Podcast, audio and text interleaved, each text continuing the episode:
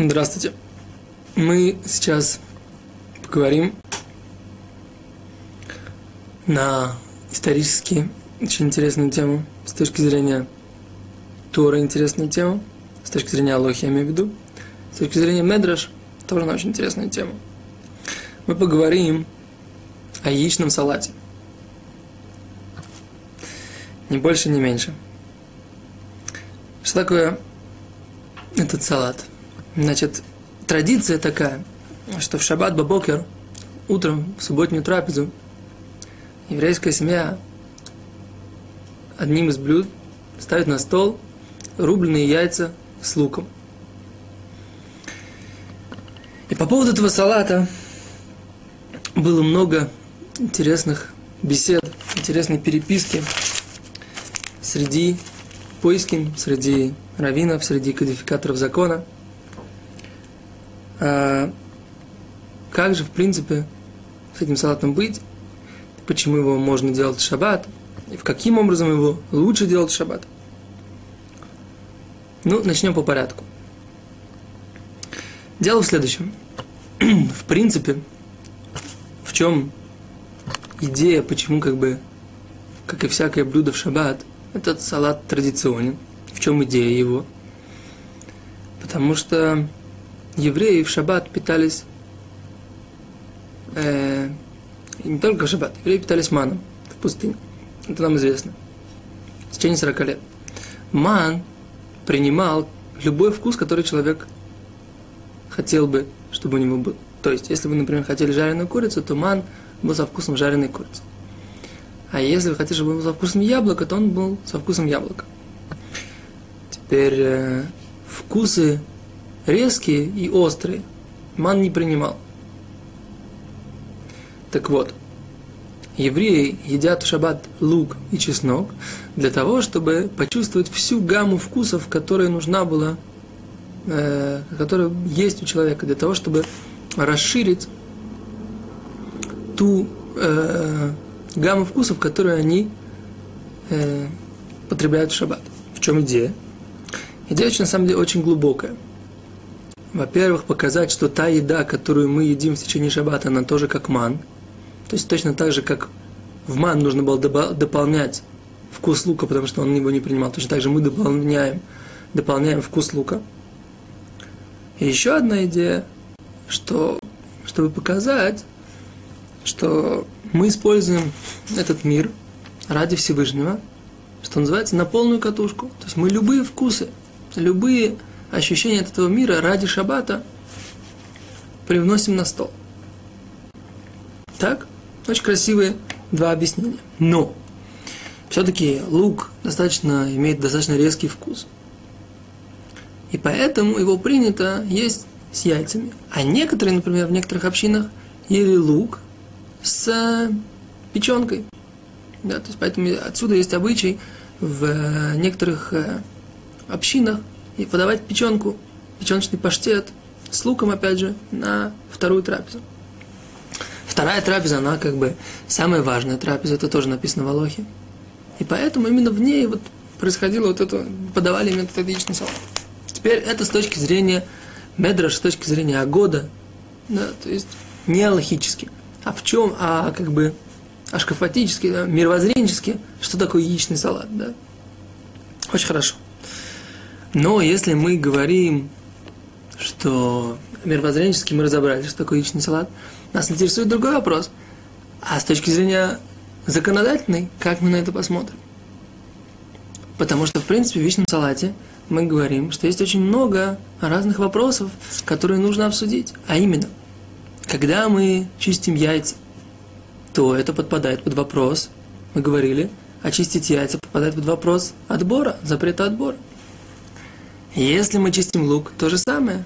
Снять шелуху с лука или снять скорлупу с яиц, это почистить как бы и то, и другое. Это подпадает под вопрос отбора. И поэтому нужно это делать непосредственно перед трапезой. Хорошо. Э, что нужно еще? Размять эти яйца и нарубить лук мелко.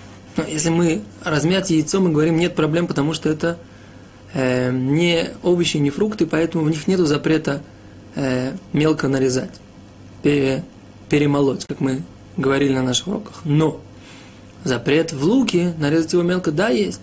И поэтому, если мы тоненько-тоненько на мелкие-мелкие кусочки нарезаем лук, то это тоже проблематично. Как же быть в этой ситуации? Мы уже говорили, что нужно сделать его немного на, на большие куски, кусочки резать, чем обычно. Хорошо. Возникает вопрос с точки зрения лаш, с точки зрения замеса, которым занимаемся на, на серии вот этих, этих уроков. А как же быть? Мы же добавляем в эти яйца, добавляем масло. И это масло потом мы перемешиваем вместе с луком и яйцами. И у нас получается единая такая масса, в принципе. В принципе, получается. Так у нас получается, что этот салат подпадает под запрет месить. И как быть в этой ситуации?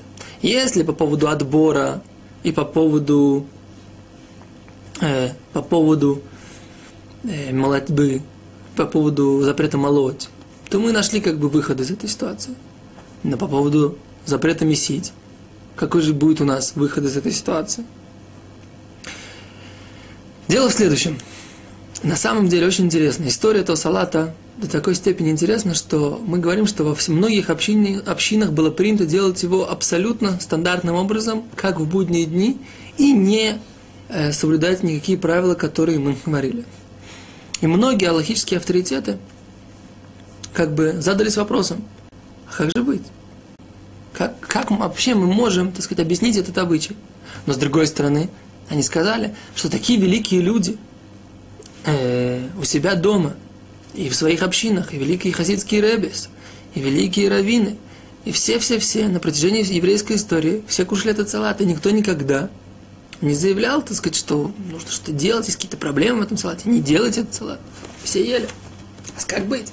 С одной стороны, мы видим, что великие еврейские авторитеты, аллахические, не видели в этом никакой проблемы. А с другой стороны, мы говорим, что мы не понимаем, каким образом это можно. И поэтому в принципе, сказали наши раввины, наши мудрецы, которые были в последнем поколении, Равшлама Залман, Ойрбах Зацаль, что, в принципе, изначально нужно э, все вот эти условия, о которых мы говорили, соблюсти. То есть, непосредственно перед трапезой, нарезать на несколько более крупные кусочки, чем обычно, а как быть с замесом, так мы говорим, что нужно сначала налить Поскольку этот салат, скорее всего, он портится, в принципе, если его оставить, оставить его на, сделать его до шабата. Кстати, хазуниш говорят, что делают его действительно до шабата. Но предположим, что этот салат можно сделать в шаббат тоже, то есть влить масло, в него положить яйца и лук, и перемешать это вот таким вот образом, как мы говорили, продольно поперечно. А, говорит Лапшлам Заман, а почему его, в принципе, замешивали стандартным способом?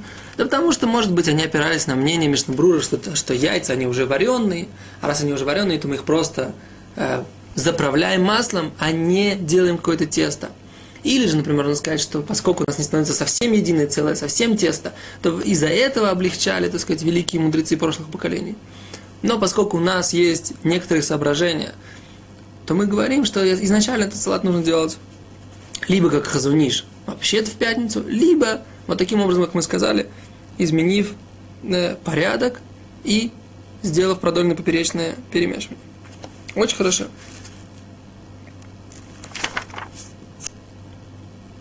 О.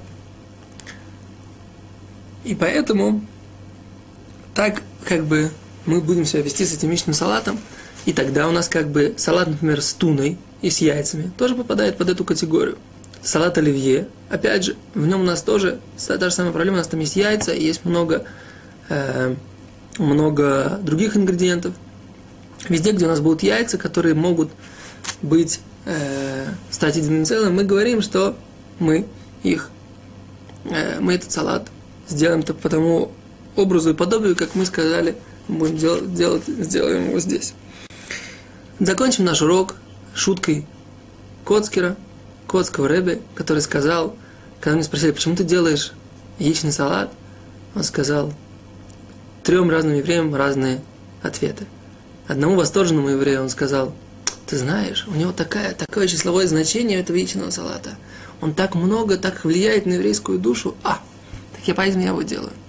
Ревнителю Аллахи он ответил, ну, в принципе, есть много разных законов, которые с ним связаны, так поэтому я его делаю сам.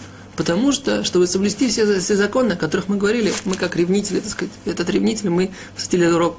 А простому еврею сказал, знаешь почему? Потому что я его просто люблю. Он вкусный. Спасибо, до свидания.